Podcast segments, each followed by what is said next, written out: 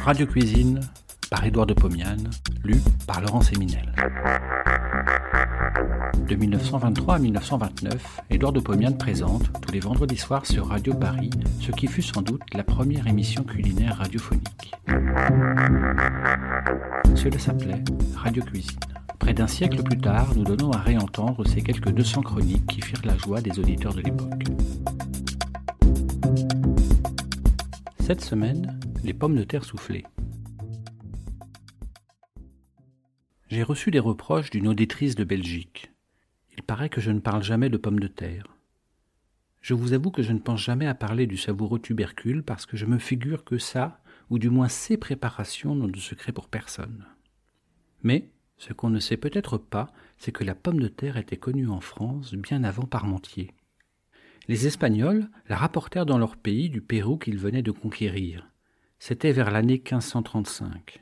Les pommes de terre se répandirent en Italie, puis en Angleterre. Elles étaient alors d'une saveur âcre, assez désagréable. Elles s'appelaient taratoufli, d'où le nom français de truffe et le nom allemand de kartoffel. Les Espagnols, alors maîtres de la Franche-Comté, les introduirent en France et, en 1015, la pomme de terre, appelée truffe, qui n'avait rien de commun avec le précieux champignon noir que nous connaissons, apparut sur la table de Louis XIII.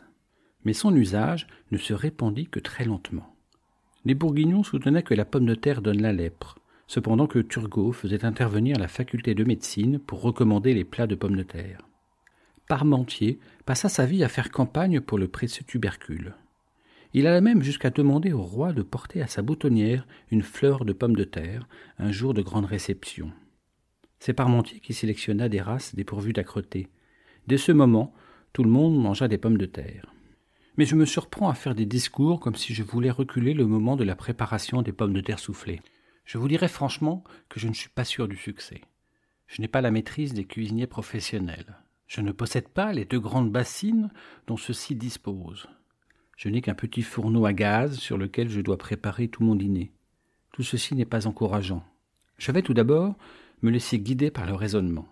Pour qu'une rondelle de pommes de terre souffle, il faut, premièrement, que l'intérieur soit assez cuit pour pouvoir céder sous l'effet de la pression de la vapeur intérieure. Deuxièmement, que la surface ne soit pas dure, croustillante, de façon à ce qu'elle puisse se distendre, toujours sous l'effet de la pression de la vapeur interne de la rondelle. Il faut donc, en résumé, que la rondelle soit très cuite à l'intérieur et très peu en surface. Le problème est insoluble. Il est cependant assez tacite à résoudre. Si je fais cuire les rondelles dans une graisse pas très chaude, elles s'amolliront à l'intérieur et ne deviendront pas croustillantes en surface. Si à ce moment, je les porte dans une graisse très chaude, la vapeur d'eau contenue dans la rondelle se dilatera brusquement et la rondelle soufflera. Je n'aurai plus alors qu'à attendre qu'elle devienne croustillante. Voici pourquoi les cuisiniers se servent de deux bassines, l'une contenant de la graisse peu chaude, l'autre de la graisse très chaude. Je vais essayer de réussir avec une seule bassine contenant un litre et demi d'huile d'arachide.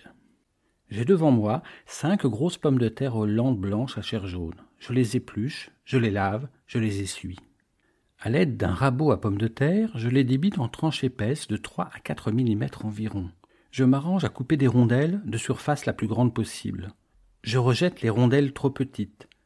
Je range les disques côte à côte sur une serviette. J'en ai trente. Je les couvre d'une seconde serviette. La bassine sur le feu. L'huile commence à peine à fumer. Je baisse le feu, j'attends. L'huile ne fume plus. Je monte la flamme et plonge quinze rondelles dans la bassine. L'huile bout tumultueusement. Les rondelles flottent. La température du bain baisse sensiblement, bien entendu. Je laisse cuire quatre minutes sur ce feu, puis je baisse la flamme, elle est imperceptible. Je laisse les pommes de terre dans ce bain à température descendante pendant six minutes. Elles cuisent, s'amollissent, mais ne se dorent pas. Alors, je lève la flamme et fais un feu violent.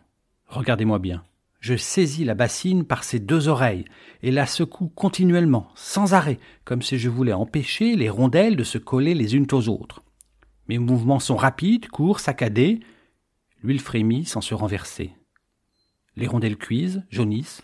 Je secoue toujours. Quelques rondelles ont des velléités à souffler. Je secoue toujours, encore. Les rondelles commencent à se dorer sur leur circonférence. Je les cueille alors toutes, avec une pelle à friture, et les pose sur un plat. L'huile ne fume pas.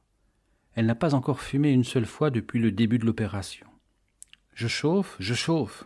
Deux, trois minutes se passent. Elle commence à peine à fumer. Elle fume franchement. J'immerge alors toutes les rondelles déjà cuites. Je secoue la bassine, ça y est, elle souffle. Pas toutes. Sur quinze rondelles, dix sont superbes. Je les sors toutes de l'huile et les range sur une serviette côte à côte, sans qu'elles se touchent. Je mets à part les rondelles qui n'ont pas soufflé. Je n'ai employé que la moitié des disques de pommes de terre.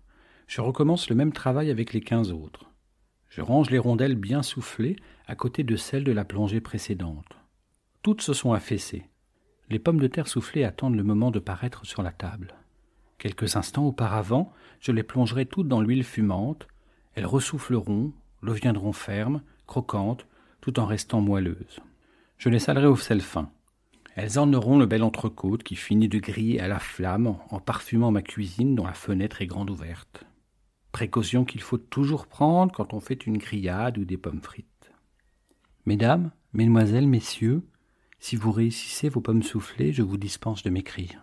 Mais si vous ne réussissez pas du premier coup, je vous dispense de m'envoyer des reproches. Continuez, persévérez et vous réussirez. Il en est ainsi de toutes les sciences expérimentales, y compris la cuisine. Bon appétit et à la semaine prochaine.